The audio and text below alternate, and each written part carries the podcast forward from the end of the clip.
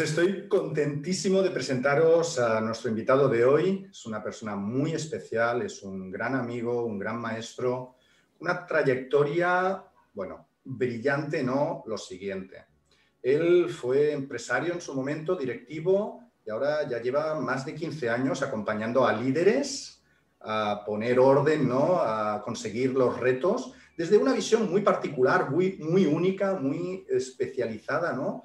Una visión de 360 grados, una visión holística, uniendo ¿no? todas aquellas piezas del puzzle que ha ido recogiendo en su camino de aprendizajes. Pero sobre todo, sobre todo, lo que Ramón es es famoso, él es, famoso por las meriendas que hace, hace unas meriendas fabulosas, es, el alma de, las fiestas, de las celebraciones, es un especialista organizando eventos y de alguna forma para los que le seguimos eh, es muy fácil que, que nos lidere. Ramón, bienvenido, muchísimas gracias por estar hoy aquí en el hilo rojo. Muchas gracias a ti por tus palabras, vamos. yo, yo pondremos un filtro, ¿no? Y, desde la naturalidad y normalidad, o sea, muy bien, muchas gracias. Totalmente, Ramón. Y, bueno, como los que ya me conocéis un poco y los que no, pues seguro pues, que ya podéis ver otros vídeos en, mi canal de YouTube. Eh, para mí hay algo que me apasiona y que tengo el permiso de, de, Ramón para poderlo presentar desde otro lugar, ¿no? Estas son las credenciales pues, más eh, mm, habituales, ¿no? Y también quiero incluir un apartado, ¿no? Que es a través de una herramienta de autoconocimiento que, practico cada día desde hace más de ocho años y que, y que creo que puede ser muy, muy útil en estos momentos para, para cada uno de nosotros. Y esta herramienta es la astrología. Entonces, os presento a Ramón desde otro lugar. Eh, os presento a Ramón, una persona ¿no? que nació una, una tarde de, de, agosto en Caracas.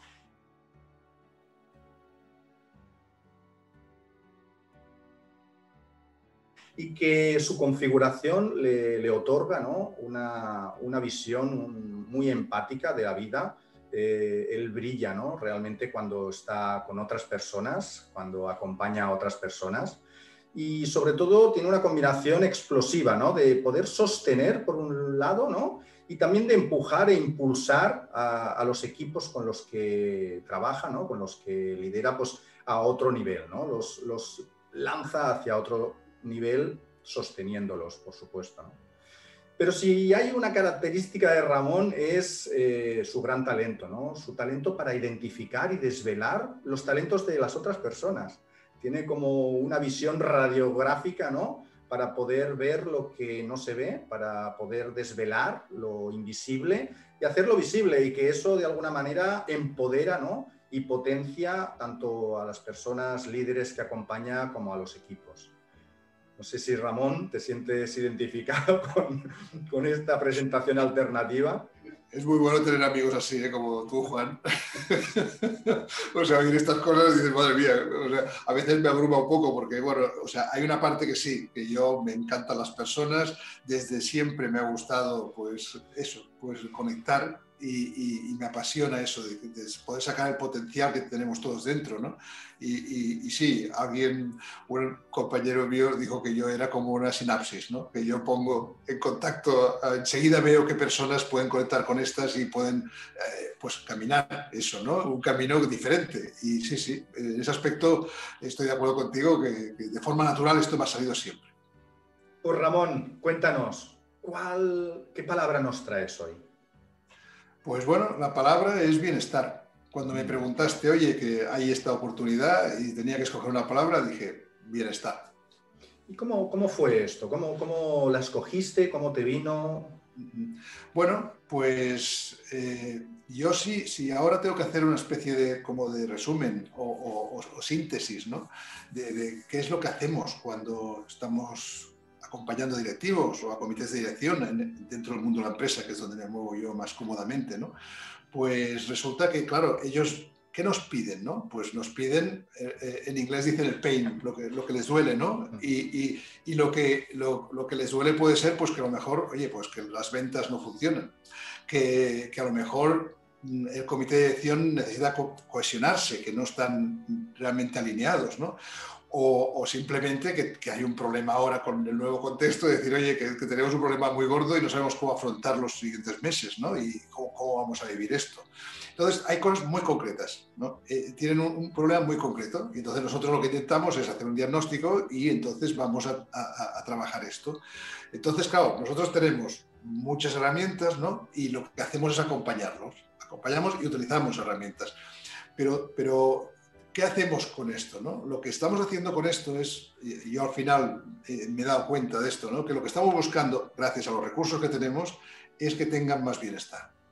Estas personas, en el momento que tienen más bienestar, sacarán lo mejor de ellas. Mm. Y automáticamente eh, eh, digamos, el problema empieza a afrontarse y empieza a, si fueran ventas, ¿no? que todos estamos medidos por indicadores. ¿no? Entonces, oye, si son ventas, márgenes, rotación, lo que sea, depende del sector donde estén, pues resulta de que empiezan a subir. O sea que el tema es, en el momento que trabajas el bienestar, en el momento que esas personas se encuentran mejor, automáticamente sacan lo mejor de ellos y automáticamente también los indicadores suben. Entonces, digamos que gracias a trabajar las personas para que, obtengan más bienestar, se obtienen los resultados. Y esto sería un poco la esencia de lo que estamos haciendo, aunque trabajemos con empresas de diferentes medidas, con, con directivos de, diferentes áreas, sectores, departamentos. Al final siempre llegamos al mismo punto. O sea, empezamos con las ventas a lo mejor, pero al final llegamos que detrás de lo obvio, ¿no? que es, oye, que no vendo, hay esa persona y esa persona detrás, pues hay situaciones pues, que son delicadas y tenemos que llegar ahí, ¿no? Y, ahí se desbloquea algo y esa persona empieza a sentirse mejor y ya está. Y ahí está, ahí es la palanca ya que todo empieza a mejorar. O sea que de alguna manera ¿no? hay un, hilo rojo ¿no? que une de alguna manera todo aquello que nos está aconteciendo en la parte afuera ¿no? con lo que es el, propio ser humano que lo está viviendo. ¿no? Entonces, en lugar de atacar directamente a lo de fuera, mm, veo ¿no? que de alguna manera tú vas a la parte interna, ¿no? al ser humano interior, ¿no? para que a partir de ese bienestar, que ahora definiremos cómo lo haces ¿no? para abordar e, esos términos, ¿no? Eh, a partir de ahí empieza a desbloquearse ¿no? todo lo que está afuera. ¿no? Muy, interesante ¿no? esta visión. Sí, sí. Digamos que, todos tenemos muchas capas de cebolla, ¿no? Digamos que, durante toda la vida hemos ido generando eh, estrategias de supervivencia, ¿no? Pero, pero son capas de cebolla, ¿no? Entonces tenemos que ir detrás de lo obvio. Lo obvio es que, oye, que, no vendo, que la empresa no tiene resultados ahora, o qué hago con, con, la situación actual. Y entonces, bueno, pues vamos sacando esas capas de cebolla y al final conectamos con la esencia de la persona y lo que esté bloqueado ahí, ¿no? Y de aquí también... ahí es donde tenemos que tocar de aquí también obtengo ¿no? un, aprendizaje en el sentido de que um, crees que si la persona está en bienestar, ¿no? si ya tiene el bienestar cubierto de alguna manera, ya tiene el potencial suficiente como para resolver todo lo que acontezca. No es necesario ir a buscar herramientas, no es necesario ir a buscar eh, mágicas ¿no? o pastillas eh, infalibles ¿no? Que, que de alguna manera la persona, si está en bienestar, ya tiene el potencial creativo, generativo, ¿no? Para, eh, para precisamente crear su propia realidad, ¿no? Esto es súper interesante. No, es que incluso nos sorprende a nosotros, porque nosotros trabajamos en el bienestar de esa persona y, el impacto que esto tiene en donde está trabajando, en su familia, con sus amigos, mm. pero sobre todo en sus resultados, ¿no? Es algo que, que, a veces nos sorprende dónde llega esto, ¿no? O sea, que, decir, que nosotros estamos centrados en el bienestar, no estamos mirando los resultados ni las ventas, ni, pero que, que, lo que va pasando en paralelo, ¿no? Eh, eh, realmente el impacto es grande, ¿no? Y nos sorprende a nosotros mismos, no esperamos tanto, tanto impacto. O sea, que de alguna forma herramientas desde la parte más sistémica, ¿no? De que yo toco aquí y resuelvo algo allí, es algo que está muy conectado y muy presente en, en la experiencia que llevas de tantísimos años con los resultados con, con, estos directivos y estos comités de dirección. ¿no? Y me, me, aparece una pregunta ahora, Ramón, que sería, ¿cuál, porque está muy en boga ¿no? la, felicidad en las empresas. ¿no? Entonces, eh, tú hablas de bienestar, ¿no? ¿Y ¿Crees que hay diferencias o es lo mismo? ¿Cómo, cómo lo percibes tú? A ver, yo te diría que, que, para mí el, tema felicidad, que es fantástico, y, conozco además sus programas y, he estado en esto, ¿no? tiene mucho que ver con el bienestar, mucho. Y entonces eh, el tema es que la felicidad de alguna manera es que aquello que quiero, aquello que deseo, cuando lo estoy consiguiendo me siento feliz, Y entonces eh, eh, es, una sensación de, cuerpo, de alegría, de, momento, de momentum, ¿no? que, es, fantástico, ¿no? Entonces, em, resulta que, bueno, que dentro de las definiciones que hay, ¿no? de bienestar, de felicidad, perdona, una de las cosas que, que, encontramos es que es la percepción del bienestar. O sea, que, de alguna manera es como la base, ¿no? De decir, bueno, pues yo puedo llegar a la felicidad si tengo una percepción de mi bienestar, ¿no? Porque, porque el bienestar, digamos, la felicidad tiene sus momentos, ¿no? Pero en cambio el bienestar es un estado. el bienestar es algo que, tiene más variables, ¿no? Y entonces aquí ya nos metemos en, la parte de salud, por ejemplo, ¿no? Mm. Nos, ponemos eh, el tema de las emociones, cómo gestiono las emociones, ¿no? Eh, eh, el, tema de conectarse con, la esencia, ¿no? de, aceptarse uno, a uno mismo, ¿no? de mm. decir, oye, estoy contento con quién soy, ¿vale? Y con quién realmente soy, ¿no? No, mm. el personaje, no, no esa parte que, que, gusto a los demás, o, que, o que, estoy, estoy esperando, o sea, de alguna manera estoy cumpliendo expectativas de lo que los demás esperan de mí. No. O sea, e, estoy contento como soy yo en esencia, ¿no?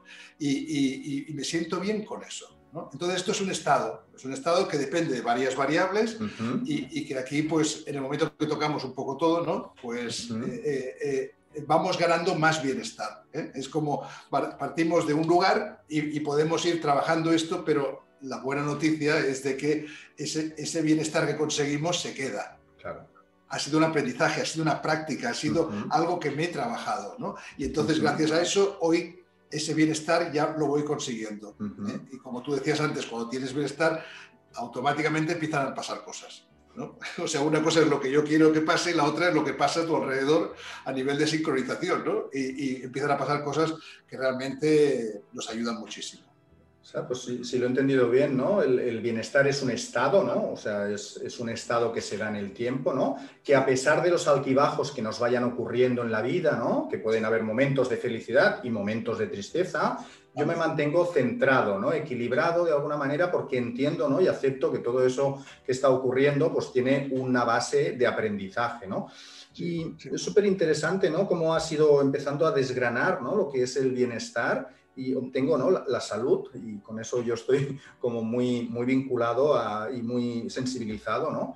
La parte emocional, ¿no? esta que decíamos, ¿no? a pesar de los altibajos de la vida, yo me mantengo en un estado de bienestar que, que para mí es, es, adecuado.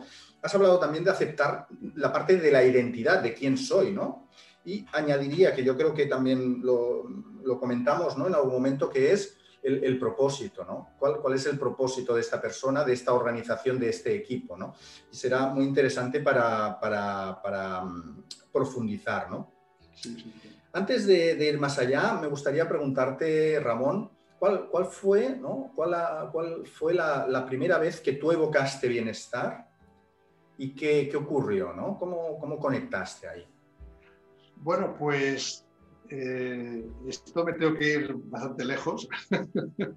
y, bueno, esto a mis cuatro años, como, mm. como, tú has comentado, nací en Caracas, eh, eh, mi familia pues tuvo que estar allí por temas, digamos, coyunturales del país y todo esto.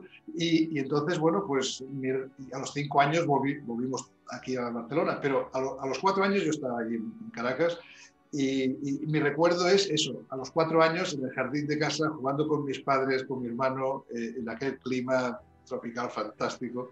Y, cuando, cuando me viene ese, recuerdo, ¿no? O sea, realmente eso es bienestar para mí. Ese es mi primer recuerdo de bienestar. que dices, conecto con eso y, me da una tranquilidad, me da una alegría, me da una sensación fantástica. Ese es mi primer recuerdo, de, sentirme tan bien. Y no era por lo que hacíamos el juego en sí, sino era todo, ese jardín, esos padres que te quieren, ese hermano, ese perro que estaba por allí. O sea, todo eso, dices, todo eso me, me generaba bienestar. Yo tengo un recuerdo de infancia de bienestar. ¿eh? Y esto es un regalo, un regalazo. Y, tengo ese primer recuerdo, ¿no? Y entonces, claro, eh, eh, el, el, tema es esa, esa, parte es la parte que quizás yo ahora, eh, recapitulando un poco, ¿no? Es, es, la, es como que, oye, si eso puede ser, quiero aportar algo para que eso pase, ¿no? Porque es fantástico cuando pasa. Qué maravilloso, ¿no? A mí también me has teletransportado ahí, Ramón, y, bueno, podemos incluir, ¿no? Esta, una herramienta en PNL, ¿no? Que, se llama el anclaje y que todos en algún momento hemos vivido, ¿no? En alguna situación donde realmente hemos tenido una sensación de bienestar, de paz, de, estar bien con nosotros mismos, con nuestro entorno, ¿no?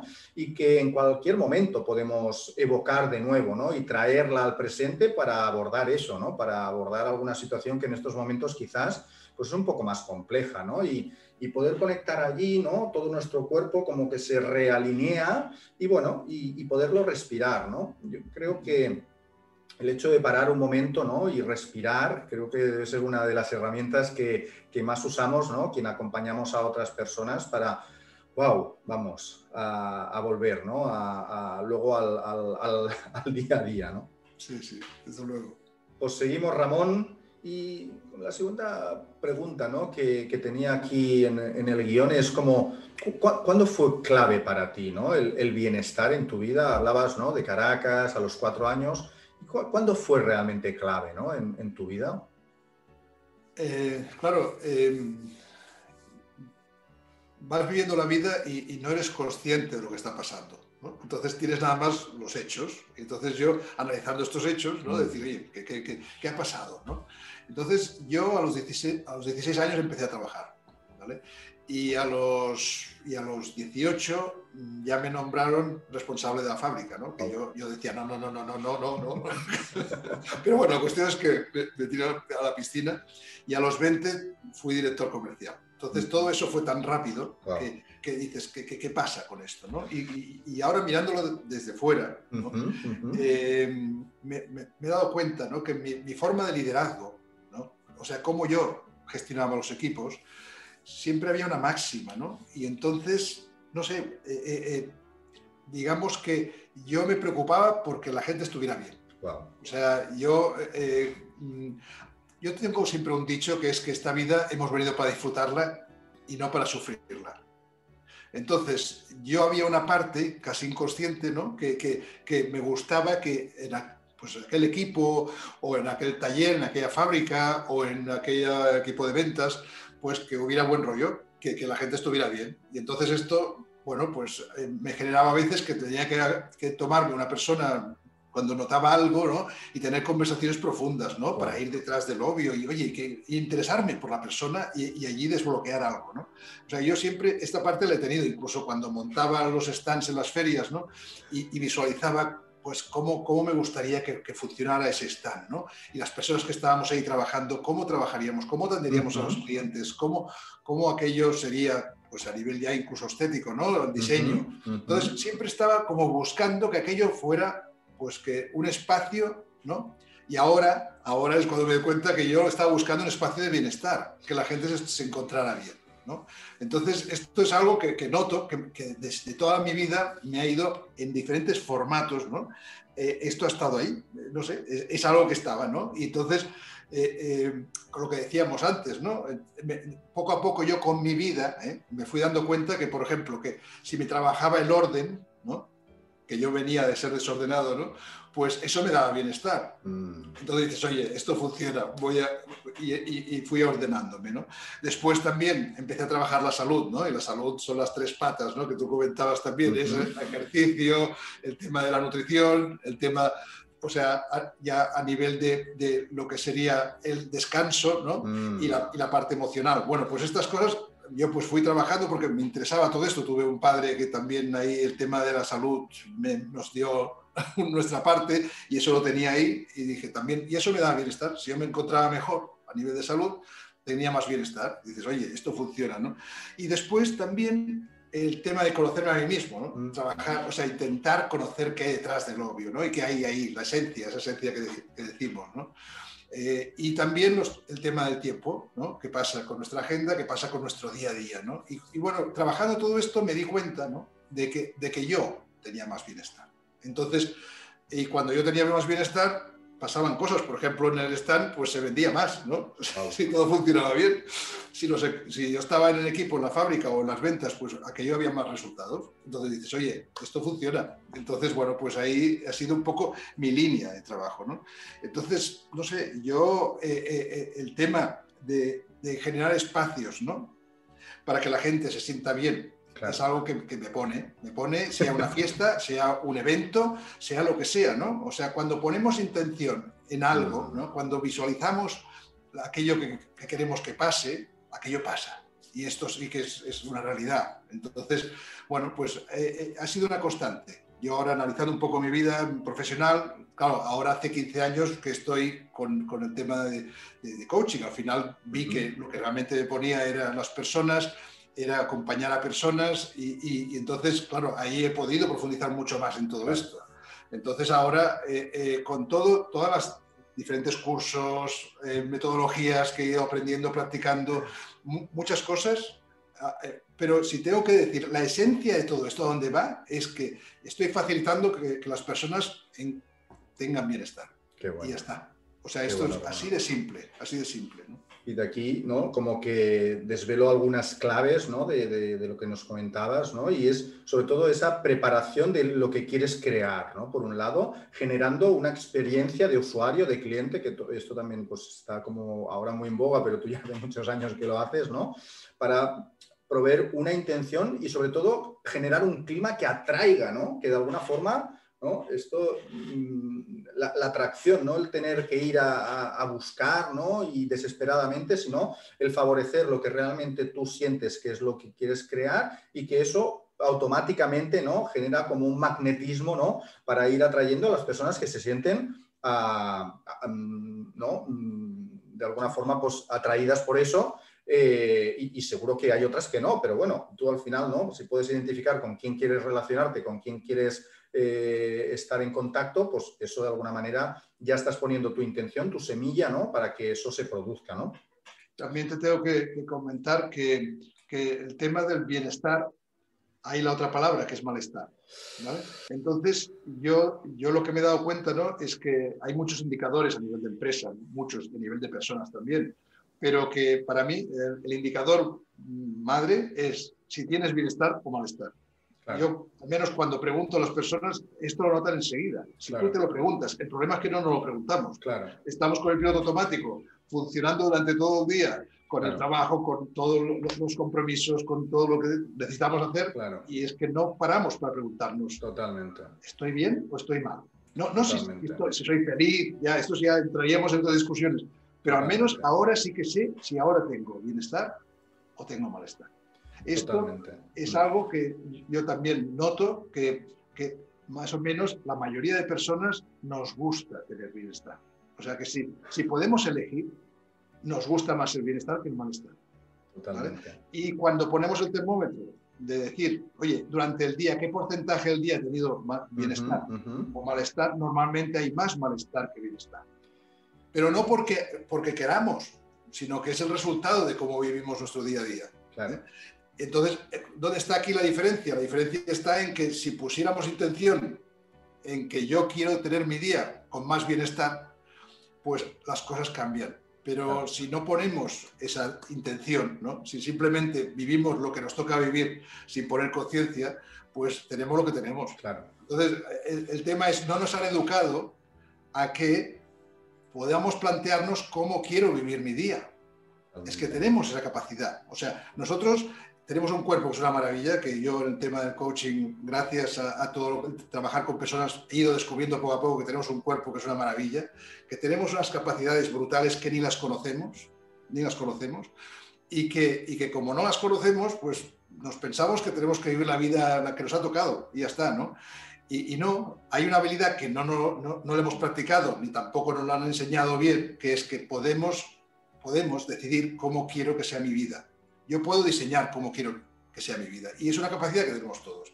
Y si nos bajamos un poco más abajo, yo puedo, puedo diseñar cómo quiero que sea mañana, hoy. Hoy voy, voy a poner intención en lo que quiero que sea, lo que me gustaría que pase. Yo no puedo cambiar el entorno. Ahora tenemos un entorno bestial y no puedo cambiar eso. Pero sí puedo decidir cómo quiero afrontarlo. ¿Y cómo quiero vivirlo? Si lo quiero vivir desde el malestar o si lo quiero vivir desde el bienestar. Si lo vivo desde el malestar, soy víctima. Si lo vivo desde el bienestar, soy protagonista. Entonces, eh, eh, no soy un protagonista o víctima porque la vida me ha puesto así. No, soy lo que quiero ser. O sea que si yo estoy viendo el malestar de víctima, en el fondo, inconscientemente, hay una intención para seguir siendo víctima. En cambio, si yo me, tomo mi, tiempo conmigo mismo y digo, no, no, no, no, no. Yo ahora noto que tengo malestar, pero quiero pasar a ser protagonista. O sea, quiero, quiero tener bienestar. Entonces hay una pregunta, ¿no? Un poco así, un, un truco, ¿no? Que sería, oye, ¿qué puedo hacer con lo que tengo? No, no con lo que me falta, cuando yo soy víctima estoy centrado en lo que me falta. Entonces el tema es, oye, me centro en lo que tengo y entonces cuando me pongo con lo que tengo, normalmente esto ya me empieza a generar bienestar, porque eso depende de mí, no, depende de los demás, ni del entorno, no, es nada más decir, ¿cómo quiero afrontar esto? Y ahí, ahí, ahí, está el kit para poder acceder a eso, ¿no? Y, y por esto hay un aspecto que para mí veo muy importante, que es que, que nos podamos observar, ¿no? a nosotros mismos. el, hecho de, la autoobservación, ¿no? De decir, eh, y así ganamos conciencia, porque el problema es que no somos conscientes, porque si fuéramos conscientes ya, ya reaccionaríamos. Pero vamos con el piloto automático demasiado tiempo al día. Esto está en, neurociencia, está todo calculado, ¿eh? y, el inconsciente es una gran parte de nuestro día que es ese piloto automático. Cuando nos lavamos los dientes, nos duchamos, salimos, desayunamos, conducimos, llegamos, entramos a una reunión y hay una parte muy importante del piloto automático. Entonces, la, única forma de contrarrestar el piloto automático es que nos podamos observar. Y precisamente es lo que comentas, ¿no, Rabón? Eh, que, de alguna forma hemos normalizado el malestar ¿no? en la sociedad y esto no, no, es un tema que nos tengamos que culpar a nosotros mismos, ni, ni, a la familia, ni no, es que de alguna forma hemos normalizado que el malestar es lo, habitual, ¿no? Entonces, lo que tú propones de alguna manera es poder tener indicadores, tanto a nivel personal como a nivel de empresa, ¿no? Indicadores de bienestar, indicadores de malestar, ¿no? Yo recuerdo en una de las empresas hace mucho tiempo, ¿no? Que uno de los indicadores de malestar eran las pupas en la boca, de estrés. Entonces, claro, eh, y hace muchos años, ¿no? Yo creo que ha llovido mucho y que, y que todo esto habrá evolucionado, ¿no? Pero en ese momento eh, esto dicho ahora es una barbaridad, ¿no? Entonces, de alguna manera, el, poder, ¿no? Eh, saber, eh, primero, que tenemos el poder de poderlo cambiar, el cómo, observando nuestros comportamientos automáticos, ¿no? Este que decías del cepillo de dientes, ¿no? La ducha y tal, y que lo hacemos en automático, ¿no? Estamos siempre pensando, ¿no? A ver qué tengo que hacer el día, no sé qué, los problemas, y que sobre todo poner la intención en el bienestar de alguna forma ya produce un cambio igual que mantener la atención y el foco en el malestar, nos continúa, ¿no? nos perpetúa ese camino. ¿no? La propuesta es, vale, tenemos dos caminos, oye, ¿en cuál quieres estar? Entonces hay herramientas para, primero, poner el foco y poco a poco que se vaya eh, desarrollando ¿no? ese bienestar, ¿no? Y me ha, me ha, gustado mucho lo del termómetro, ¿no? Porque no podemos hablar de felicidad al 100% todo el día, 24 horas, toda mi vida, sino, oye, mm, una balanza, ¿no? Un termómetro de decir dónde estoy habitualmente de media, ¿no? Súper interesante, Ramón, muchísimas gracias. Me ha gustado eh, el símil que has hecho del, indicador de, las pupas en los labios, ¿eh? porque es tremendo la relación que tiene, eh, digamos, dónde estoy con la salud. O sea, el mejor, el mejor indicador que tenemos es nuestro cuerpo. Entonces, cuando estoy, depende del tiempo que esté en malestar, esto nos lleva a la enfermedad, pero directamente, porque el cuerpo tiene sus, también sus defensas y tiene su forma de decir, eh, estoy aquí, ¿no? Yo tengo un, amigo, muy amigo, que se llama Carmelo Vizcarra, que, que, es, un médico que, bueno, pues, que sabe mucho, es muy sabio, es un sabio, y, y, que, bueno, pues, de alguna manera, ¿no? Decía esto, ¿no? De decir, oye, eh, en el momento que, si, si tú te sientes mal, ¿no? Eh, si, tienes fiebre o tienes un mareo, eh, es la forma que tiene el cuerpo de decir para. O sea, si tú no lo haces, el cuerpo te parará. Entonces, si tú sigues en malestar, el cuerpo te va a parar, porque no, el cuerpo no está diseñado para el malestar, está diseñado para el bienestar. Entonces, si, vas teniendo esa, historia de malestar, al final el cuerpo tiene sus señales, sus reacciones. Las pupas puede ser uno, las migrañas puede ser otro, el dolor de cabeza, el no dormir por las noches, va todo relacionado. Las, las contracturas. Exacto, exacto. Entonces, si yo trabajo la salud, por ejemplo, yo trabajo el ejercicio físico, la nutrición, automáticamente estoy generando espacios ya que me generan más bienestar porque ya respiro de otra forma, que tú decías lo de respiración. Si ya respiro de otra forma, automáticamente mi cerebro, mis pensamientos, ya ahí hay un oxígeno que está haciendo como de, curación, ¿no? y, sana, sana y, bueno, y te, y te, invita a que estés bien. Entonces, esto es lo bonito de, de ver las conexiones entre lo que es salud, lo que es hay un, hay un, aspecto que me gusta mucho que es menos es más también, porque esta vida nos ha llevado con todo el tema tecnológico a que todo es la velocidad y cada vez hay más y más y más. Y entonces dices, bueno, no, no, espera, paremos un momento, ¿no? Y, pongamos el retrovisor, veamos cómo ha sido nuestro día y, y ahí siempre podemos ir mejorando ese aspecto de decir, oye, ¿cómo tengo estos, estos puntos y, ir trabajándolos en ellos. ¿no? A mí me parece súper interesante lo que proponías, ¿no? que, que has incluido un punto que es el descanso. Porque claro, estamos todo el día corriendo, cada vez más hiperconectados a todo lo que es la tecnología, ¿no? Y, pero, pero cuando al final recuperamos esa energía que hemos invertido en el día a día, ¿no? Y estamos, nos pasamos el día corriendo.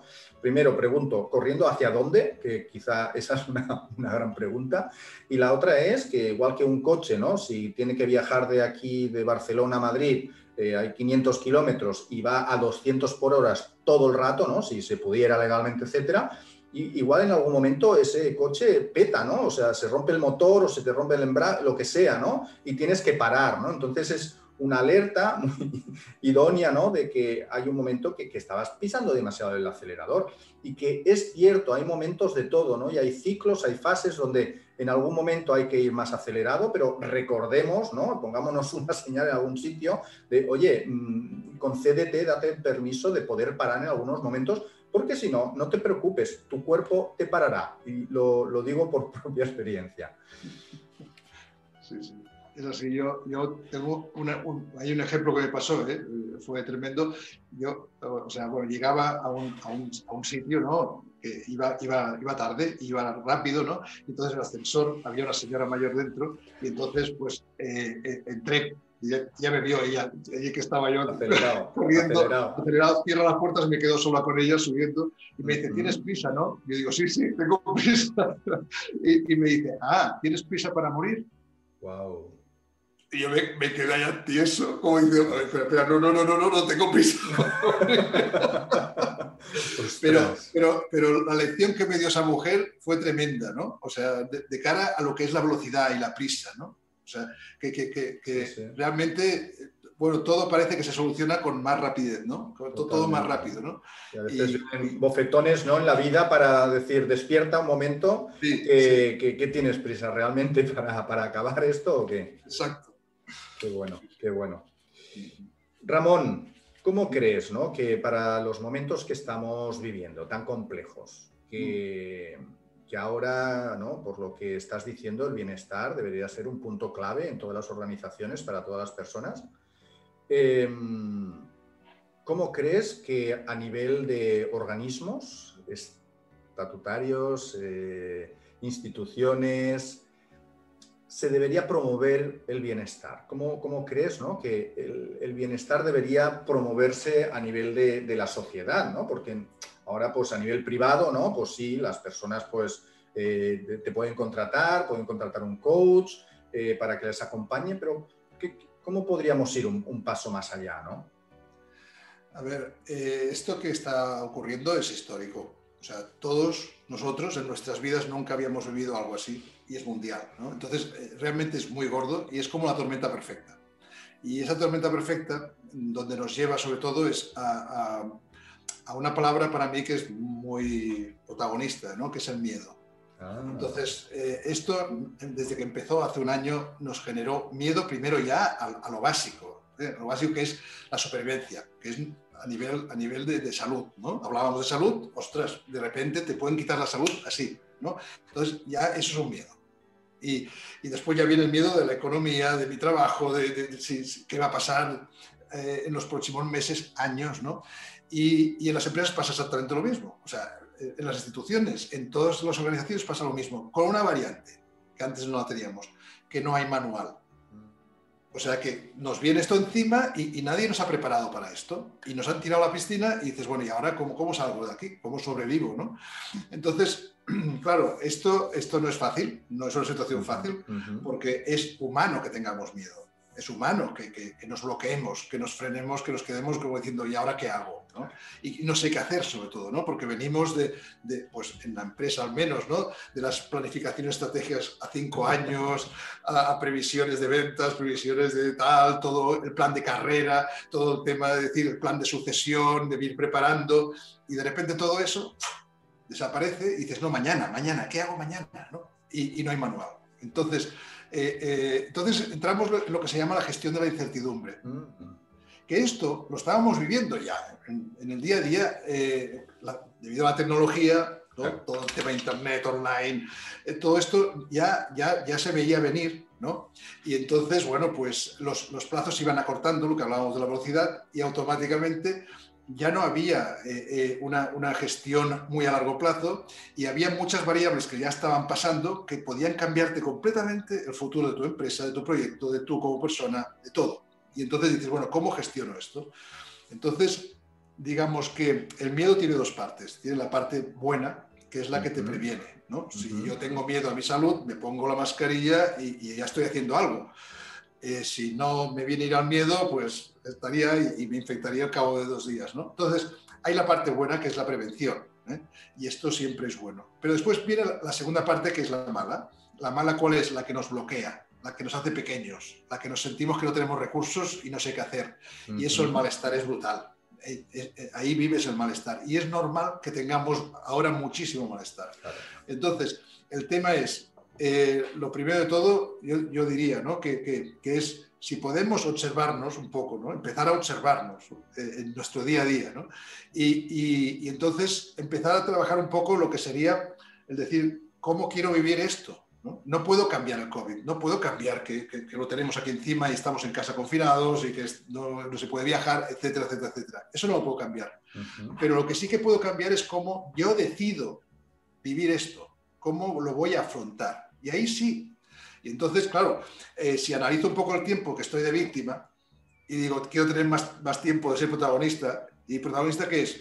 Pues bueno, pues nos hemos tenido que reinventar todos, ¿no? Y reinventar significa, oye, pues nuevo contexto, vale, el primero capto que, de qué va este nuevo contexto y entonces, ¿qué puedo hacer yo con esto, con lo que tengo? Y, de entrada ya empezamos a, a, como a, a, construir algo. Ya estamos en, en posición de construir, no de destruir. Porque cuando estoy en víctima es destrucción. Pierdo el trabajo, pierdo el empleo, pierdo los ingresos, me voy a la casa, no podré pagar. O la empresa, ¿no? No vendemos, vamos a entrar en quiebra, aunque tengamos ICOs, no, no será suficiente, pero es que no sé qué producto venderé mañana porque el que tengo ahora no se vende. Entonces son situaciones muy extremas. Entonces el tema es que seamos conscientes que mientras estoy en, en modo víctima, estoy destruyendo. En cambio, cuando digo, no, no, ¿vale? ¿De acuerdo? Aunque me cueste porque mi cuerpo me tira ahí, porque las noticias de cada día me, van enchufando ahí. No, no, no, me salgo de ahí, escucho menos noticias y me centro en lo que tengo, ¿no? ¿Y, qué puedo hacer con esto?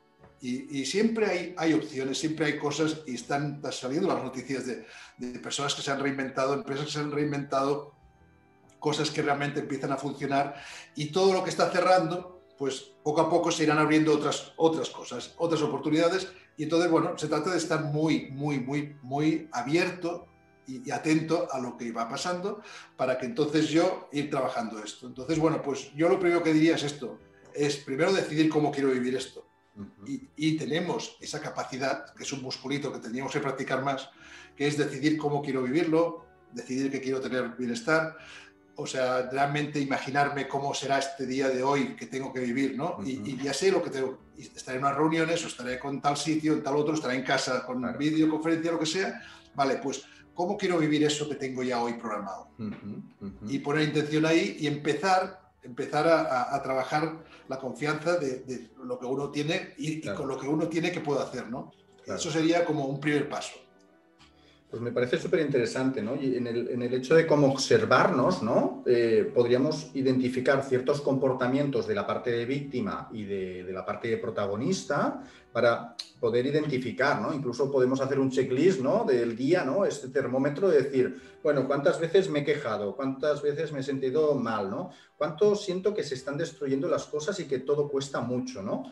Pues bueno, pues ahí tendríamos como un tanto por ciento, ¿no? De, de víctima del día, ¿no? Y en la parte de modo protagonista, ¿no? Pues podríamos decir, pues cuándo tomo yo decisiones, ¿no? Cuándo me siento empoderado, cuántas cosas me vienen a la vida, ¿no? A nivel de atracción que hablábamos antes, ¿no? Cuántas cosas acepto, aunque sean malas, decir, bueno, pero ¿qué hay de bueno en esto, ¿no? Si la vida me está trayendo esto, ¿qué, qué, cómo le puedo dar la vuelta para que lo pueda utilizar en a, a, favor mío, ¿no?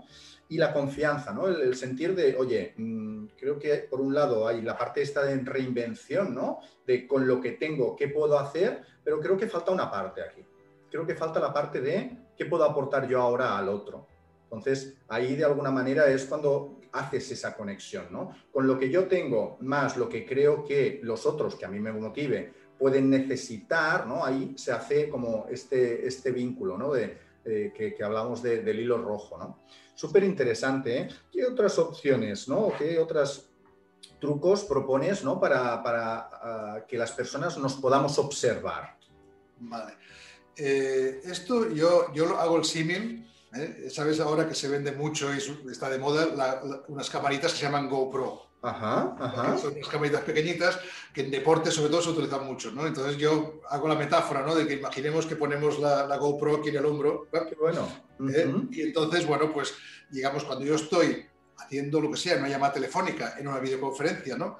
Pues yo puedo estar en primera línea, que significa uh -huh. estoy centrado en lo que estoy haciendo, hablando, claro, y ahí claro. no hay nada más. Uh -huh, o uh -huh. puedo hacer algo que tenemos la capacidad de nosotros a nivel de este cuerpo podemos hacer que es que a la misma vez que estoy haciendo algo sí, sí. conecto la camarita y me observo a mí cómo estoy Qué o bueno. sea digamos yo estoy hablando y me puedo preguntar oye cómo te sientes ahora tienes bienestar o tienes malestar Vale. Uh -huh. Entonces, esto, esto que, es, que es algo que no, normalmente lo hacemos porque no lo hemos practicado, eh, cuesta un poco empezar, pero, pero que es, es cuestión de práctica. Uh -huh. Cuando te observas y te empiezas a ver, automáticamente ha habido como una disociación. Claro, o sea, claro. ya Uh -huh. eh, digamos que ya hay dos, dos yo, ¿no? Claro. Hay el yo que está haciendo y está el yo que está observando. Claro. ¿Vale? Entonces, en el momento que eh, yo ahora me acuerdo cuando empecé a dar charlas, ¿no? Uh, me metieron en un anfiteatro con muchísima gente, además con forma anfiteatro que yo impresionaba. Los ponentes brutales, que ellos hablaban antes y yo era el último, y, y, y, aquello que el saboteador te dice, uy, uy, uy, uy que, que, no estás al nivel, ¿no? Y entonces hubo un momento que, que dije, espera, espera, espera, esto no, esto no va a ir bien, o sea, esto es estrellarse seguro, ¿no? Y entonces dije, no, no, espérate. Y entonces lo que empecé a imaginarme es que aquella gente que estaba allí los observé mucho, ¿no? Y entonces mm. dije, ya veréis lo bien que os lo vais a pasar conmigo. Qué bueno. Por ejemplo, ¿eh? eso fue intencionado. Lo puse allí porque era como un, un balón de oxígeno. O sea, tengo que hacer algo, ¿no? Voy a cambiar el chip, me centro en ellos, ¿no? Claro. Y, y, y entonces, bueno, en el momento que yo entré en observarme, ¿no? Ah, me empecé a tranquilizar. O sea, el que está primero está nervioso, está ahí en primera línea, ¿no? En cambio, el que está aquí, ¿no? Pues eh, está tranquilo, desde aquí hay más tranquilidad. Y en el momento que tú te preguntas cómo estás, claro. pues ya hay una disociación y ya hay, ya hay un cambio en tu cuerpo, claro. que hay más tranquilidad. Y, y, yo en estos casos lo que invito es que cuando est estemos en una reunión, por ejemplo, hablando y estamos muy así metidos para adelante, uh -huh. pues simplemente el hecho de notar el respaldo del asiento, ah. algo así, sí. y el notar el cuerpo es una excusa para notar el cuerpo. Automáticamente ya estoy claro. disociándome del que está hablando, uh -huh. ¿no? del que está haciendo. Claro. Y entonces yo aquí pongo un símil, ¿no? Del que el que está en primera línea es el personaje. Mm. Es lo que los demás esperan que yo sea. Estoy ahí pendiente de lo que los demás, de lo que se, se, me ha pagado para estar aquí, tengo que cumplir, tengo que tal, y estoy ahí nervioso. En cambio, el, el que está observando es, soy yo en esencia. Desde aquí hay tranquilidad, desde aquí está todo mi potencial, desde aquí está todo lo que yo tengo. Mm -hmm. El que está en primera línea eh, está con lo, que puede, con lo que puede, ¿eh? y a veces está con lo que le falta también, ¿no? que lo está viviendo en primera línea, le está faltando algo. En cambio, desde aquí no, de aquí lo tengo todo, y aquí esto me da tranquilidad, me da más serenidad. Entonces, el tema es, eh, el cuerpo es, para mí es, la llave. O sea, si cuanto más veces durante el día conectemos con el cuerpo, y yo, por ejemplo, me observe cómo, cómo estoy sentado. Si estoy así, hacia dónde miro, cómo es mi, ángulo de visión, mis hombros, si, en vez de así los pongo así, ¿qué pasa? Si me observo cuando camino. Claro. O cuando estoy, o sea, hay tantas cosas que observar de, tu cuerpo que cuando hago este ejercicio automáticamente me estoy poniendo aquí. Y, ahí estoy cortando con mi esencia. Y desde aquí, la buena noticia es de que desde aquí puedo modular. Si me doy cuenta de algo, entonces decido cómo quiero estar. Aquí estoy, pero desde aquí puedo decidir cómo quiero estar y cuál es el siguiente movimiento que hago para estar, para conseguir un poco más de bienestar o para, hacerlo un poco mejor o porque ya me estoy viendo que no aquello no va. Claro, sobre todo para decidir, ¿no? De una forma más distanciada de la parte emocional, ¿no? Y a mí me parece súper interesante lo de ir al cuerpo, ¿no? Y lo del respaldo, me parece súper interesante, ¿no? Incluso de cómo estoy, ¿no? Ubicado, ¿no? Cómo, cómo están mis pies, ¿no? Cómo, cómo estoy respirando incluso, ¿no? Cómo es mi respiración. Y, y claro, esto es, lo que decías tú, ¿no? Que como tenemos todos los sentidos hacia afuera, no, no, nos enseñan a mirar hacia adentro. Entonces, esto es como un entrenamiento, ¿no? Al final es como ir practicando, practicando, practicando, ¿no? Pero podemos tener la GoPro, pero también podemos optar ¿no? por otra opción que, me interesa mucho eh, saber cómo la, cómo la percibes tú, que es el shadow coaching. ¿no? ¿Qué, qué es esto del shadow coaching? Gracias. Eh, bueno, eh, nosotros en nuestra forma de, intervención en clientes, pues es, un formato. ¿Y, cómo es este formato? Bueno, shadow viene en inglés de sombra, ¿no? Entonces nosotros nos convertimos en la sombra de nuestro cliente en este caso. Entonces, ¿qué hacemos? Pues imaginemos que este cliente pues, es, es, un director y tiene un equipo, ¿no? Entonces, bueno, le, pedimos que el día que tenga la reunión con su equipo, pues que nos invite. ¿vale? Entonces nosotros media horita antes estamos con, esa persona y entonces eh, le, ayudamos a prepararse la reunión, qué objetivo tiene, qué quiere que pase, qué, qué, qué cosas son previsibles que pasen ¿no? en la reunión, que no sean demasiado positivas, ¿no? porque ya son cosas que las podemos prever incluso. Y entonces, bueno, ayudamos allí a que, a que esa persona realmente pues, ponga una intención en cómo quiere que sea esa reunión, cómo quiere ser como líder en esa reunión. ¿no? Entonces, cuando, cuando ya entramos en la reunión, me presenta, y entonces me presenta, pero como alguien que, que viene a trabajar para él, no para los demás. Entonces, yo allí voy a estar digamos, un poco fuera de la reunión, sentado incluso físicamente un poco fuera, con mi, con mi blog de notas, y entonces, digamos que ellos van a hacer la reunión normal, yo no voy a decir nada, y yo voy tomando nota de lo que voy viendo, y estoy observando, en este caso, el liderazgo del líder, ¿eh? cómo está liderando esta reunión. ¿Vale? Y entonces yo voy tomando nota de, de, lo que pasa allí, pero incluso de las frases que dice, el lenguaje no verbal, es, como un mm. escaneo, es como un vídeo ¿eh? que, voy tomando de toda Mejor que la GoPro esto. esto es, algo que, de alguna manera, cuando después se acaba la reunión y nos quedamos a solas con ese director, le damos feedback. Y, feedback es simplemente, o sea, vamos a explicarle lo que hemos visto. Y, y es como pasarle el vídeo. Es hacemos de espejo de alguna manera, ¿no? Y entonces, bueno, ahí explicamos lo que ha funcionado bien, que siempre hay cosas que han funcionado muy bien. Y después, eh, digamos, quedamos firma, pero preguntándole a él cómo se ha visto. Y lo que nos pasa aquí ah, es, que, es que cuando tú preguntas a alguien, oye, ¿cómo te ha ido la reunión? Eh, te suelen decir, bien, bueno, tal cual, ¿no? Muy generalista, pero no concreta. ¿Y por qué no concretan? Pues porque has estado en primera línea y estás haciendo aquello y entonces no sabes ni lo que haces porque hay una parte de inconsciente, ¿no? Entonces, claro, cuando, cuando la primera vez que hacemos Shadow, la, respuesta cuando le, pides la autoevaluación, cómo se han visto, qué cosas han ido bien, que te han gustado o qué cosas no han salido bien, no, no te dan demasiado detalle, ¿vale? A la segunda o tercera, como ya saben que hay la pregunta, se ponen la camarita y te dan más datos, ¿eh? porque se han observado más. Pero lo bueno de esto es que cuando puedes eh, decirle, oye, has dicho esta frase, yo he dicho esta frase, sí, tú has dicho esta frase, y tu lenguaje no verbal ha sido este. Ves que pone unas caras de sorpresa diciendo, sí, y, y, el impacto que has tenido en tal persona ha sido este. Y les viene así como un clic que dicen, no me gusta. Claro. O sea, esto que veo de mí en ese, ese espejo, o en ese vídeo que me estás poniendo, no me gusta. A veces he llegado, a veces voy con un iPad que voy escribiendo y en, en una tablet y entonces eh, a veces me la pongo así en una posición que puedo hacer foto. Ah. Y, a veces hago foto de la persona que está liderando y después le pregunto, ¿cómo te parece que ha sido tu lenguaje no verbal? ¿Cuál era la, imagen que tú estabas dando? ¿no? E, e, esa presencia tuya. ¿no? Hombre, sí, tal cual, no sé qué. Entonces voy y le enseño la foto. ¿no? Y entonces cuando se ven allí... Claro. claro. Y entonces, ¿qué hacemos con esto? Hacemos un poco lo de la GoPro, pero lo estamos haciendo nosotros lo bueno de esto es cuando se dan cuenta de que han hecho cosas que no les gusta. Y ahí ya, ya está. En el momento que toman conciencia de que aquello nos ha gustado, ya hay una intención para la próxima vez de hacerlo diferente. Y ahí empieza el proceso de, mejora.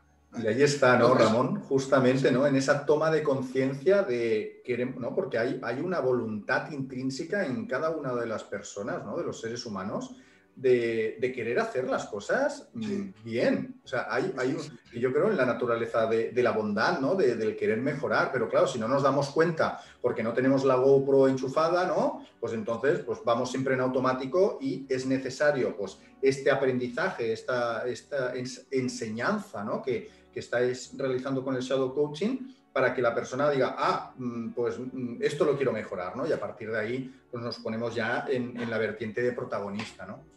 Y, claro, nosotros no estamos siempre allí. Entonces, ¿qué pasa cuando no estamos? ¿no? Entonces, hemos llegado a hacer cosas, por ejemplo, ¿eh?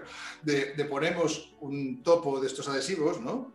Eh, eh, en, la pared, en un sitio, para que se acuerde de que aquello es la camarita. Le está grabando. Exacto. Y entonces, por ejemplo, ¿eh? o, sea, siempre algo físico nos ayuda. y entonces, para, para, que poco a poco vayan practicando esa parte de autoobservarse. ¿No? Porque uno mismo se da cuenta enseguida lo que te gusta y lo que no, cuando puedes observarte, cuando tomas conciencia de lo que está pasando. Qué bueno. Entonces, pues el tema este de, de, que, de que podamos ir practicando lo que significa eh, el hecho de de que estamos una parte de piloto automático, ¿no? Y poderlo observar ese piloto automático, ¿no? Hay una parte, alguien me dijo, y, en esto yo aluciné cuando lo oí, que fue que no nos enteramos de lo que queremos decir hasta que lo, hasta que lo decimos. ¿Qué significa esto? Que yo tengo la intención de decir algo, pero, y teóricamente lo tengo aquí ordenadito y voy a decir estas palabras, pero hay una parte que no podemos evitar que cuando hablamos nos está saliendo el inconsciente enganchado. Y entonces, entonces el resultado es otro.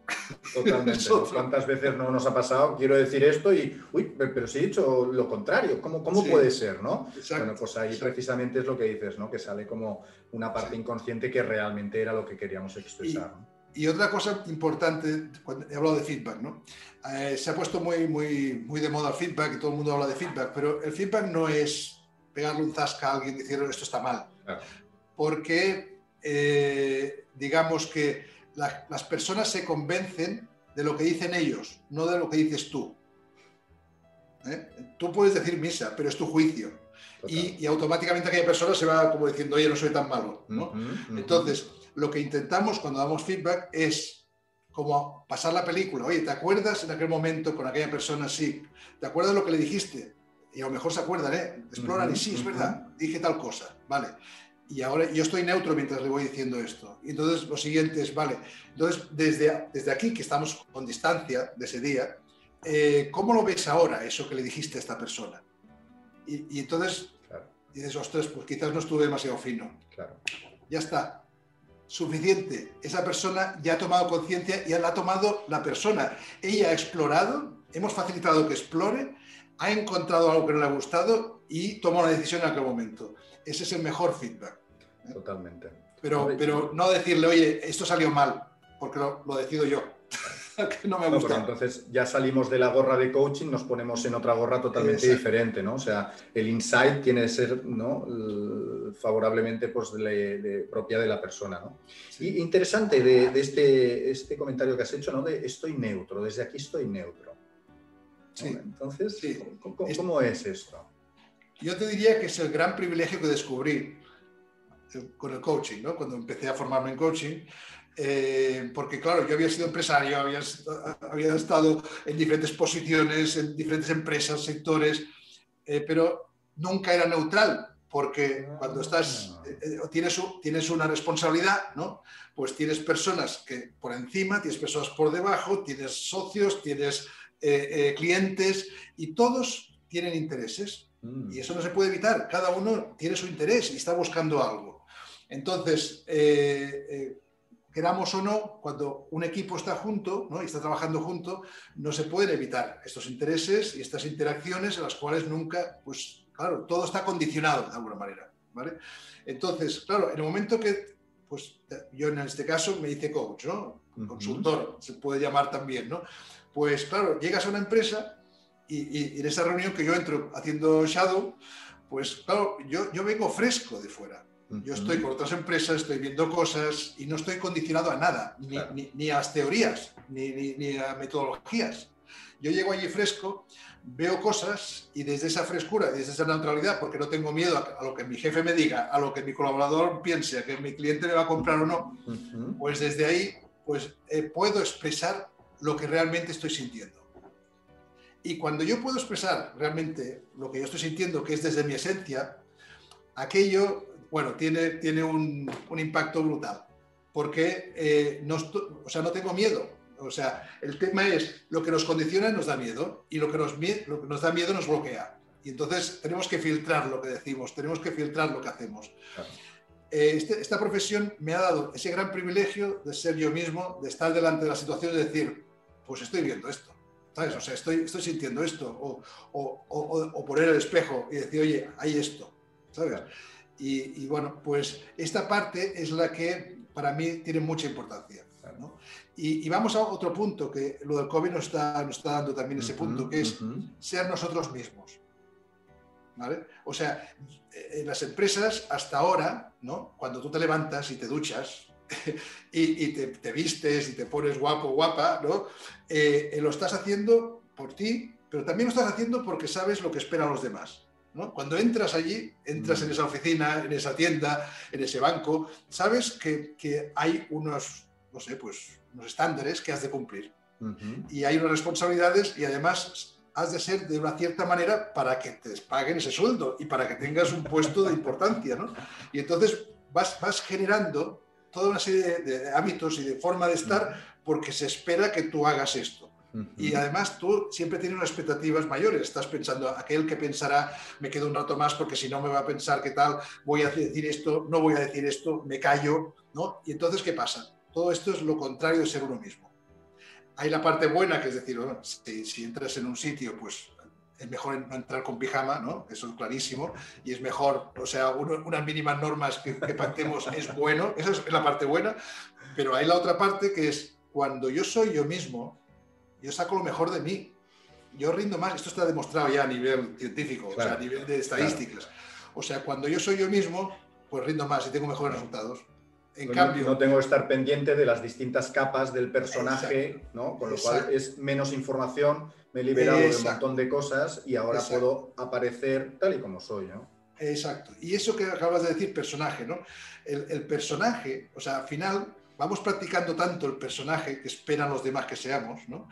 Y así me quieren. Claro, e, ese es el tema. O sea, si yo, si yo cumplo expectativas, me quieren más. ¿eh?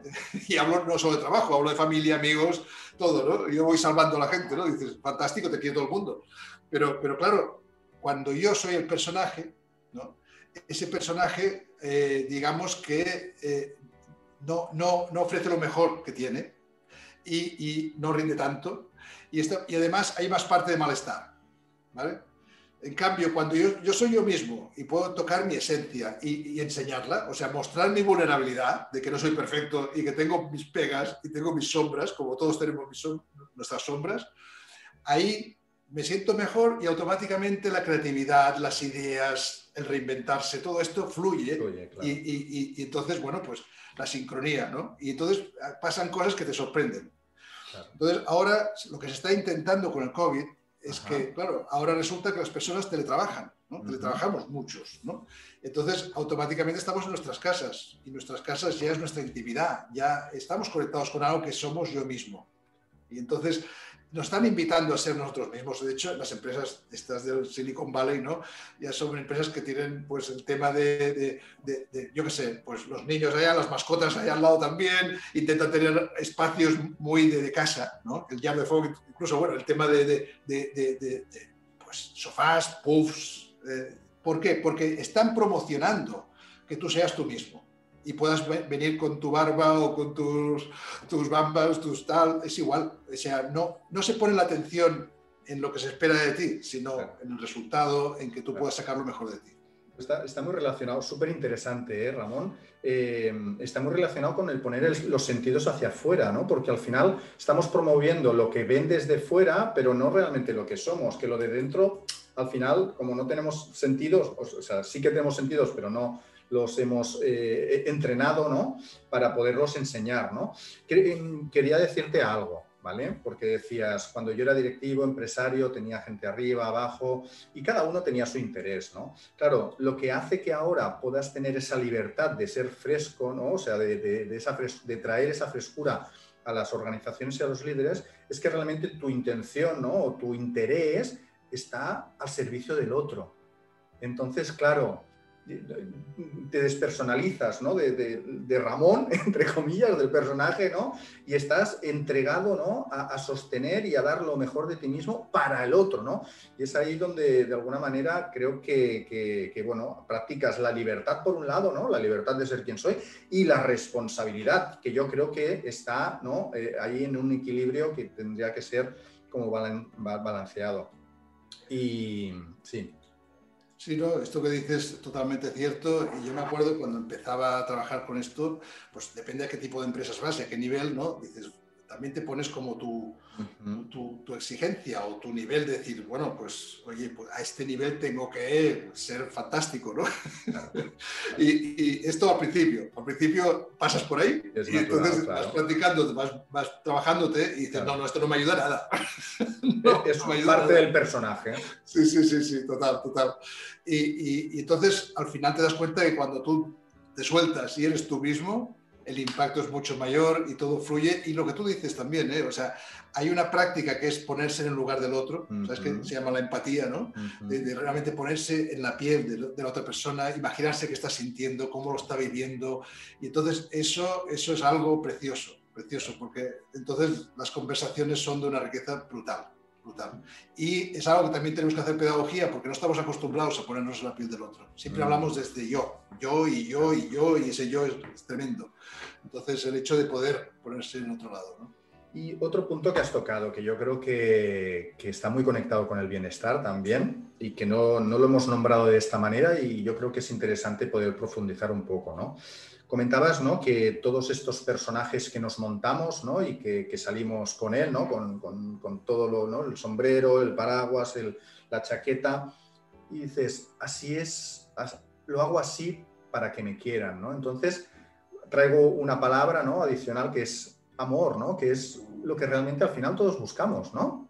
Es lo que intuyo que... Total, total. ¿Mm? Sí, sí, sí, Bueno, pues esto que me preguntas es, es así, es así. Y, cuando estamos tan pendientes de lo que esperan de nosotros, te tengo que compartir, os tengo que compartir que, que, yo vengo de eso. Mm. Yo en su día era el perfecto hijo, el perfecto hermano, el perfecto eh, eh, empleado, el perfecto jefe, el socio, porque era un chollo. Yo era un chollo. Tenía tan claro lo que los demás necesitaban. Y, claro, eh, pero yo esto era inconsciente. Entonces hubo en esos trabajos que he hecho y cursos, ¿no? una persona que me cogió muy fuerte en un momento de aquellos tensos y me dijo, oye, ¿y tú qué es lo que quieres para tu vida? Y, en aquel momento no tuve respuesta porque es que no tenía ni idea, ni idea. Sabía lo que los demás querían, pero no sabía lo que yo quería. Y, y eso ya fue, ya, ya está, ahí me, me di cuenta. ¿no? Entonces, yo iba por ahí salvando, a las personas. Ah. Todo lo que veía de problema, yo me iba allí porque yo era el salvador. Entonces, claro, descubrí que salvar, de alguna manera, lo que haces es castrar. Porque lo que ha de pasar, pasará. Y, todo tiene su tiempo y su momento, no puedes forzar nada. Entonces, si hay una persona que tiene un problema, tú puedes acompañarlo, puedes sostenerlo y puedes realmente pues, ayudarle a que tome conciencia de cosas, pero el protagonista de su vida es él. Y esa persona es la que ha de tomar una decisión de hacer algo. Tú no puedes, eh, o sea, si tú tomas la decisión por esa persona, la estás castrando, porque no está viviendo lo que le toca vivir en ese momento. Entonces, claro, en el momento que descubrí esto ha sido también para mí un, aprendizaje brutal, me, cambió la vida en su momento. Y entonces eh, el hecho de ahora de acompañar, que me gusta mucho el concepto de acompañar, porque nuestra, nuestra función, nuestro trabajo que hacemos es acompañamos, sobre todo acompañamos. Y ese acompañar, me gusta mucho a veces que hay gente que me, me dice, oye, que me han dicho que tal familiar pues que, pues, le han diagnosticado cáncer, está en el hospital muy mal y, tengo que ir a visitarlo y no sé qué decir, no sé qué mm. hacer. Y, me preguntan, ¿qué, puedo hacer? Y yo les digo, oye, eh, ponte en su lugar, ¿no? Por un momento. Y que viene alguien que, te quiere, ¿no? ¿Qué, esperarías que esa persona haga en ese momento? ¿Tú esperas que te dé la varita mágica y, o decirte todo irá bien, tranquilo? No, o sea, eh, lo que, lo que esta persona está necesitando es tu compañía. Tu sola presencia ahí al lado, desde el cariño, desde el amor, eh, le estás ya sanando, le estás dando muchísimo.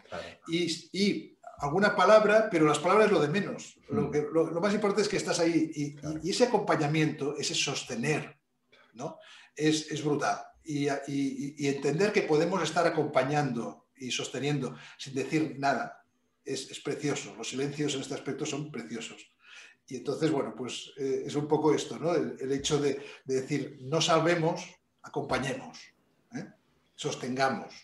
Es súper interesante, Ramón. Facilitemos que, que, tomen conciencia, pero hasta ahí, hasta ahí. Este estado de bienestar, ¿no? que es el amor, ¿no? de alguna manera está ahí incluido, ¿no? cuando vamos y estamos con, con otras personas pues que, que, están en un momento de malestar, ¿no? como ahora bien decías, Em, solo, solo por estar en este estado de alguna forma, ¿no? Intuía que, te referías a, que generamos un estado que va más allá de uno mismo. Sí, Y que incluso el otro, ¿no? Esta atracción, ¿no? Que hablábamos inicialmente que genera espacios de bienestar y la gente, ¿no? Venía porque se sentía a gusto. Con la persona ocurre algo parecido entonces. Sí. ¿Cómo, es esto? Esto, esto hay, hay, un aspecto que a mí me gusta mucho, que es, eh, digamos que el, hecho, tuvo un profesor de PNL, uno de los fundadores, John Grinder, que, ah, en, una, en, una, formación tuve, tuve, el privilegio de estar 10 días con, con, él y, y, entonces, bueno, pues nos dijo una cosa que a mí me quedó grabada aquí. Entonces nos dijo que cada, cada, cada uno de nosotros somos como, como antenas gigantes. ¿Vale? Y, dice, igual como a través de los móviles, ¿no? O sea, a través del, móvil, pues estamos recibiendo muchos megas de información, PowerPoints, vídeos, eh, fotos, o sea, todo es, toda esa ingente información está llegando por dónde? Pues por, por ondas, por frecuencias, pero que no lo vemos. Entonces, nos decía, si el teléfono tiene esa capacidad de, absorber información, el cuerpo humano tiene millones de veces más capacidad para, tener, para, recibir información. ¿Esto qué significa? Que si tú y yo, ahora, Joan, eh, nos estamos hablando, cuando, cuando acabemos, nos, mentalmente nos acordaremos de las palabras que hemos dicho. ¿vale? Pero lo que ha pasado en paralelo, que no éramos conscientes, es de que todos tus archivos yo los he captado y todos los míos tú los has captado. Hay otros niveles de comunicación en los cuales eh, nos, transmitimos mucha información. ¿Y dónde va esa información? Va al inconsciente, que es nuestro disco duro. Imaginemos ahora la metáfora, ¿no? Sería como nuestro disco duro. Y ahí esa información va llegando. Y esa información está en el inconsciente y, es, y, toda nuestra vida vamos recibiendo información y tenemos... ¿Y eso qué quiere decir? Que el cuerpo es muy sabio, tenemos mucha información en nosotros, muchísima, muchísima. Entonces, cuando yo entro en una reunión con una persona, una, reunión delicada. ¿eh? Y entonces, eh, yo si, si vengo con la historia que he tenido con esa persona, la experiencia que, ha habido, sé que han habido situaciones malas y a lo mejor lo que me viene a la cabeza es esta persona es inútil, ¿vale? Pero entro en la reunión, me transformo y hago de actor y le digo, tranquilo, que tú puedes, yo confío en ti porque sé que es lo que me toca hacer. Esa persona, aunque le hayas dicho esto, se va con esto pero en su cuerpo ha recibido toda la información de lo que tú estás pensando realmente de esa persona. y entonces esa persona está ¿no? Totalmente hay una incongruencia en lo que estamos transmitiendo, en lo que pensamos, lo que sentimos y lo que hacemos, y la otra persona, a partir de la comunicación no verbal, pues también capta esa incongruencia nuestra y se va con un... ¿no? Como... Y, no, no, sabe lo que pasa la otra persona pero lo que sí genera automáticamente, porque la información la ha recibido, ¿eh? los datos los tiene en el inconsciente. Entonces, ¿la reacción cuál es? Se cierra. Tú entras en una reunión así y ya tienes al otro cerrado porque lo está notando nada más entrar. Total. En cambio, si tú haces, nosotros intentamos a los directivos que antes de entrar a una reunión individual importante, pues que se preparen, ¿no? Cinco minutitos, para que se pongan en la piel del otro, y que se imaginen cuál es su vida, cuáles son sus miedos, cuál es su realidad, ¿no? y, que también, y que se olviden de la historia y que entren curiosos de esa conversación, de qué puede formar, ¿no? Si tú realmente pones la piel del otro, estás sintiendo como la otra persona, cuando entras, la otra persona ya lo nota, ya, ¿sabes? La, información ya se ha pasado y esa persona se abre. Mm. Y esa conversación va fantástica. Qué interesante, ¿no? Este, este otro tip, ¿no? Este truco para poder abordar estas conversaciones difíciles, ¿no? Que se van presentando. Y sin decir nada, ¿sabes? O sea, que ya se ha desbloqueado el tema sin haber dicho nada. O sea, con un esfuerzo... Mm. ya esa con un esfuerzo mínimo. Exacto. Totalmente. Pues ya vamos a ir hacia, hacia el final de la entrevista, Ramón. Y una pregunta ¿no? que me surge sería como si nos vamos por un momento ¿no? al futuro, aquí 5, 10, 15 o 100 años, da igual, ¿no? ¿Cómo, cómo sería, ¿no? ¿Cómo visualizas tú que sería una sociedad, un mundo, una empresa, un, cualquier tipo de organismo, ¿no? Eh, donde el bienestar ya es algo normalizado, ya, ya está instaurado, ¿no? ¿Cómo, cómo, cómo lo visualizas tú? Pues la pregunta tiene tela. Eh, porque estamos en, el lugar opuesto. Entonces, imaginaros este planeta ya viviendo desde esa, ese ¿Estamos en, la, ¿Estamos en la Tierra todavía? Sí, sí, sí, sí, sí total, total. Eh, eh, claro, a mí lo primero que me ha venido a la mente, pero eso ha sido así, flash, ha sido la naturaleza. Mm. O sea, yo la primera sorpresa del COVID ha sido como recuperar, ¿no? como que lo mismo que nos pasa en la salud, ¿no? que cuando nos estamos pasando de rosca nos para y entonces el cuerpo tiene la capacidad de regenerarse ¿no? y de curarse, que esto es, bestial, pues el planeta tiene las mismas, las mismas eh, competencias, ¿no? Entonces dices, ¿cómo hemos podido ver, ¿no? Que los peces vuelven a, estar, eh, eh, los pájaros, los árboles más frondosos, los bosques, menos contaminación, todo esto, ¿no? Dices, bueno, pues yo, yo siempre me imagino mucho eh, el mundo en, armonía. Yo la palabra armonía me encanta y mm. entonces es un equilibrio entre muchas, muchas partes. ¿no? Entonces, claro, yo eh, eh, para... Me estás invitando a soñar. Esto es un sueño. Entonces, es tu sueño máximo en ese aspecto, claro. Sí, y, sueño, me encanta el concepto sueño porque es, esa parte que hemos hablado antes de, somos, tenemos la capacidad de diseñar cómo queremos ser nuestra vida, ¿no? Pero antes la tenemos que soñar. Tenemos que visualizar eso. ¿no? Y nos tenemos que ver nosotros ahí metidos en esa película que visualizamos para dar fuerza a, esa intención, ¿no? poner intención en esto. ¿no? Pues claro, poniéndome a soñar, ¿no? lo primero que también me viene es eh, los niños. ¿no? O sea, el mm. tema de que cuando he podido ver matrimonios con niños pequeños ¿no? que han empezado a trabajar estas cosas con ellos, bueno, estos, estos críos después los ves creciendo y son personas libres. Y, eso es lo que me mm. gusta de la palabra libertad, que es que cuando yo soy libre puedo escoger. Cuando yo soy en esencia, ¿no? pues saco lo mejor de mí. Cuando, cuando yo no soy libre, soy víctima. ¿eh? Y entonces, eh, e, esa diferencia, ¿no? Es decir, ¿cómo podemos educar a los niños? ¿Cómo podemos tenerlos en casa? ¿Cómo podemos estar con ellos para crear personas libres.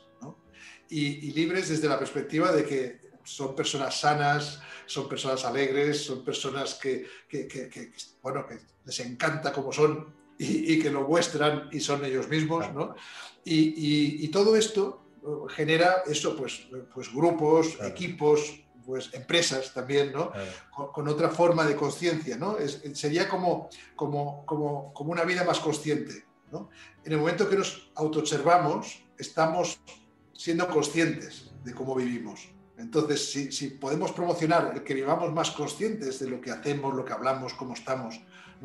Esto es un regalo, es un regalo. Yo me imagino esto, ¿no? Que el, impacto que tenemos ahora en, pequeño, cuando podemos facilitar que las personas tengan más bienestar, ahí ya vemos el resultado. Entonces, claro, esto traspolarlo a algo más grande, ¿no? Esto es precioso. Y, realmente vale la pena, vale la pena poner nuestra energía y nuestro tiempo en, primero, nos tenemos que cuidar nosotros. Esto es lo primero, porque si no estoy bien no voy a poder facilitar a los demás. Entonces, si yo estoy bien, lo segundo es que, puedo yo facilitar a mi entorno, a lo que tengo más cerca, ¿no? Para, que, para que también, porque esto es contagioso, como tú has dicho, o sea, realmente se nota enseguida y cuando tienes una persona que te, está dando bienestar, tú ya, ya, entras en ese bienestar rápido. ¿eh? Entonces, eso sería. Y, después hay otro tema que es el tema de, de las fases de la vida, ¿no? Hablamos de los niños, nosotros somos adultos, bueno, y yo, yo ya empiezo a entrar ya en la tercera fase, ¿no? Entonces dices, esa tercera fase, ¿no? Que, que, que, las, predicciones dicen que seremos la mayoría y que, y que este mundo no está preparado para esa fase, ¿no? Pues también pasa lo mismo, ¿no? Yo cuando ahora veo a, mis familiares, ¿no? Que, están en residencias o, mm. personas que están con cuidadores, ¿no? Esta sociedad, por desgracia, ¿no? Pues no está preparada para esto y, lo que ofrece es malestar.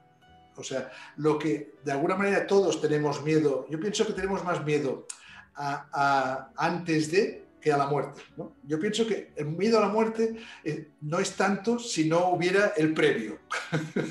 y ese previo es bastante patético hoy en día.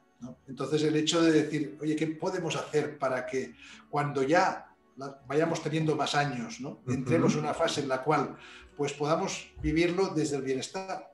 Porque el cuerpo, desde luego, que tendrá sus dolencias y que, y que es una máquina que se va apagando, ¿no? pero también hay podemos promocionar el que, el que podamos cada uno de nosotros, ¿no? Decidir cómo quiero vivir eso y que seamos libres, ¿no? Esa libertad de, decir cómo quiero vivir esto y cómo quiero sentirlo, ¿no? Y entonces, y el que podamos aprovecharnos también de la sabiduría de las personas mayores, ¿no? Y que también puedan aportar muchísimo a esta sociedad y a los niños sobre todo, ¿no? Entonces, bueno, ahí eh, yo diría que hay mucho que hacer, muchísimo que hacer, porque eh, si, esas personas ya mayores tienen más bienestar, automáticamente las enfermedades bajan. O sea, eh, eh, las dolencias también bajan. Y, la capacidad de autocuración pues aumenta. Y entonces, claro, esas personas automáticamente viven la realidad desde otro lugar. Entonces, bueno, pues tenemos herramientas y recursos para mejorar muchísimo la vida de las personas mayores. Entonces, sería fantástico, ¿no? Que, hubiera realmente, pues eso, que pues, pudiéramos poner tiempo y energía en preparar toda esta parte, porque hoy está, en, los niños se ha, mejorado mucho, las dos partes más delicadas de la vida de una persona es cuando se nace y cuando se muere, ¿no?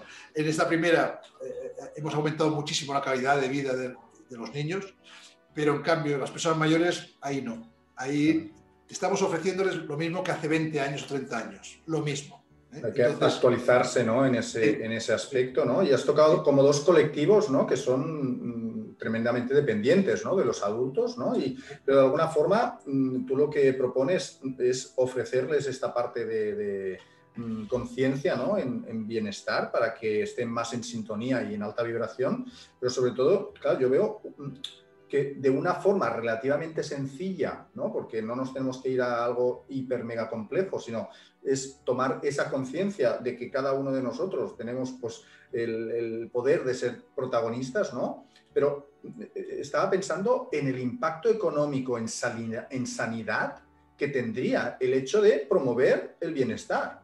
Brutal. O sea, el ROI es brutal. Brutal, sí, sí, sí, sí. Tremendo, tremendo. Tremendo porque está demostrado, ¿eh? está demostrado. O sea, las personas, digamos, que, que, se cuidan, ¿no? Y cuidarse, que hemos dicho antes, la salud es el ejercicio, es el descanso, ¿no? Claro. Es la nutrición que se come, ¿no?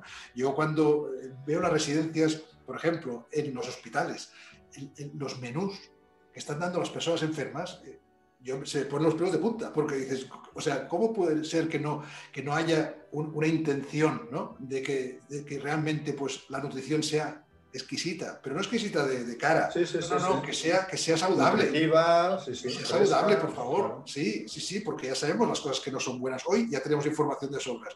¿Cómo es que eso no, no está cuidado? ¿no? Es, es, un detalle. El ejercicio también, que, que, que, se puedan mover, que pueda...